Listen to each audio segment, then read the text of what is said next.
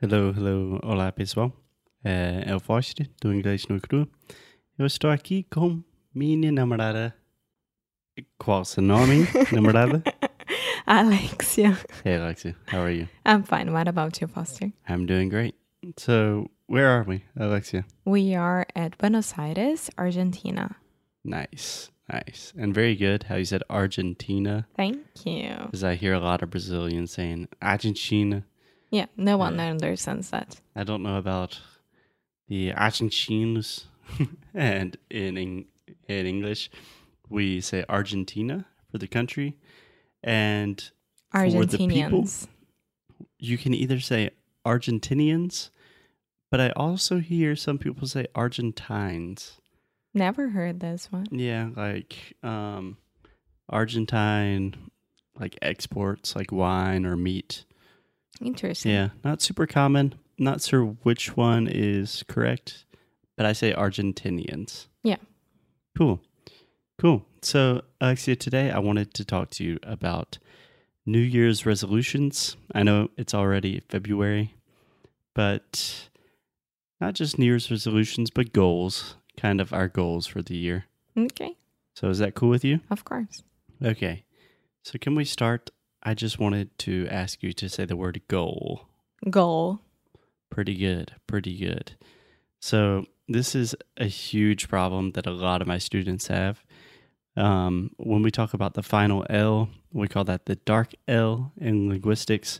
So, in words like Brazil, um, meal, goal, a lot of different things. But the key to this is just exaggerate the sound a little more, relax your lips, make sure that you are not making a circle with your lips and sometimes just try to smile a little bit. If you say goal and just try to smile at the end, that helps you exaggerate that L sound. Can you try it one more time? Goal. Perfect. Awesome. So, goals are uh, objectives, right? Yeah. In general, we don't say objectives too often. That's more No, of a it's- formal. It's a personal thing, so goals, right? Yeah, and even business goals, normally we say goals. Objectives is more formal. Sometimes you see it in writing, um, but goals is a lot more common. Yeah. Cool. Um, so when we're specifically talking about goals in the beginning of the year, do you know how we call those? Resolutions. resolutions. Perfect. So we say New Year's resolutions. And I think probably more in the US than in Brazil. Americans are crazy about New Year's resolutions. So at the end of the year and the beginning of the new year, all Americans, obviously not everybody, I'm generalizing, but we all have like, okay, in 2018, I'm going to join a gym. I'm going to learn Spanish. I'm going to meet Barack Obama. I am going to run a half marathon. I'm going to, you know, I think that in Brazil we do have the same thing, but it's not that crazy. yeah, yeah, not quite as intense. No. Yeah. I don't think so. I don't see any of my friends or my social medias going crazy about it. Only like the end of the year craziness. Yeah, yeah. But that's it. Yeah. Um, but still, regardless of the craziness in the US or in Brazil, I know in Brazil, everyone still has goals, right? Everyone course. wants to do better things in the next year and make their lives better, improve their lives and the lives of the people around them, right? Right. So, Alexa, I wanted to ask you do, do you have any resolutions or goals this year? Yes, I do. I Okay. do. Do you mind talking about them? Of course. Well, How in- about let's do this. You tell me one goal, and then I'll tell you one of my goals. okay. okay. So it's a very simple one, but very important is to read a book per month.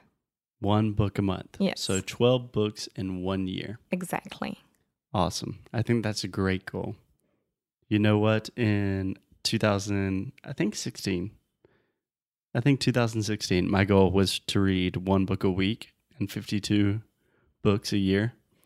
And I first week, no chance. of course not. You have to give time for the book.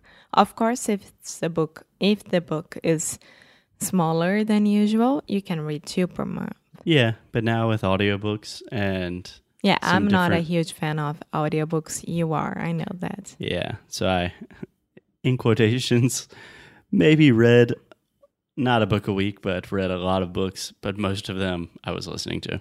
Yeah, I know one of yours um goals to the year of the year Goals for the year. for the year. I was correct. Okay, what is it? Uh, one of the first things that he told me when we went to Chile, it was, I'm not gonna listen to any podcast before going to sleep. I'm gonna read. Yep. Yeah. So Alexia is just trying to give as much of my personal life to put it in the public domain. Thank you. Um, don't worry, I will return the favor. but yeah, I love to I love to listen to podcasts. We talk a lot on English Nui Cru about the importance of podcasts and I do agree audiobooks. with them, of course. Yeah. But I do have the bad habit of listening to them before I go to sleep because I've always had trouble sleeping. And it's really nice just to, if I'm in bed, that I can feel like I'm learning something. But normally I fall asleep listening to them. And I think it's a bad habit. So I'm trying to stop that. Cool. Cool. Do you want to talk about another goal you have? Read I one do. book per year? Yeah, and to be more min- min- minimalistic. You could say to be more minimalistic, yeah, um, or less materialistic. But I think a more simple way to say would just be to have less things or to be more mindful about what I consume. No, I want to be more practicable. Practicable, not practical. Practical. Practical. Yeah, Practical. practical. Practical in what sense? with my life and everything that I own. Like, I know that at home I have three other jeans besides the one that I have Mhm. here. Pairs of jeans. Yeah, pairs of jeans, Yeah. and I don't use them. I don't wear them at Yeah. all, and I don't need them. Yeah. I have so many pairs of pants in my house. Yeah, this is just one example. So, yeah. Thousands of examples. so Um, the good things I'm planning on selling, the very very good things, but the most of it I'm gonna donate. Yeah, I think that's great. Um, can I offer you one little correction with your pronunciation? Of course. So when you said own the things that you own, I almost heard on on, and this is something I hear a lot with Brazilians. So we have this long o sound in English, like when we say no, so, so. What do you want to do? And we really exaggerate. So this is a moving vowel where we start with o, and we move to oo. So when we say own, it's a really long sound.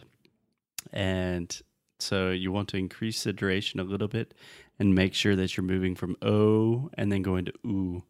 Because when you just say on, sometimes it sounds weird and sometimes it can get you in a little bit of trouble. So I hear so many of my students say, I need to focus. I need to focus. And they want to say focus. And it sounds like they're saying, I need to fuck us, which is like, I don't, I That's don't know wild. what they're trying to ask me, but it happens almost once a day in my line of work. I need to focus, yeah. Perfect. Yeah. Perfect. own, Perfect. Own. own. Yeah. So a good way to differentiate this is think You about had the to word on. open a lot of your mouth, right?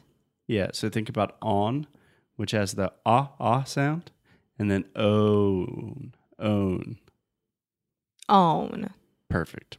Yeah. Perfect. So it's a moving vowel, which means you're creating two sounds in the same small space, right? Yeah. Own. Own. No. Own.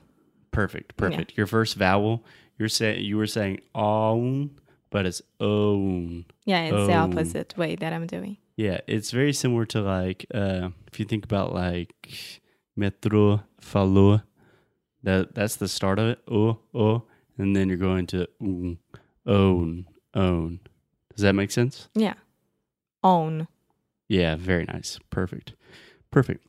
Okay, enough pronunciation talk. So we have some goals. Um, Alexia Okay, wants to now- read more. Yeah, I told you about the minimalist. Yeah. Minimalistic. What about yours? The second one. What was the first one that I said? The podcast about before Oh yeah, you I said- didn't say that by my own volition, but um, yeah. So a really important goal of mine is to really speak good Spanish again. So in the past, I spoke Spanish 100% fluently, and nowadays, right now we're in Argentina, so I'm speaking Spanish all the time, and it's getting a lot better. But I want to feel as comfortable in Spanish as I do in Portuguese. So I want to be able to speak Spanish without thinking. I want to be able to speak with speakers from Colombia, Argentina, Chile, España, Uruguay. Uruguay. Um, yeah, so really improve my Spanish. Cool. So we have these goals. Um, and in the next episode, because I think we've already gone on a lot talking about uh, own and fuck us and these things. Um, but in the next episode, I want to examine how we can really measure these goals and see if we can achieve them. Does Of that sound course. good to you? Yes. Cool. Do you have any questions before we leave? No, not right now. Great. Okay. Um, ate. Jaja. See you later. Okay. See you. Bye. Bye.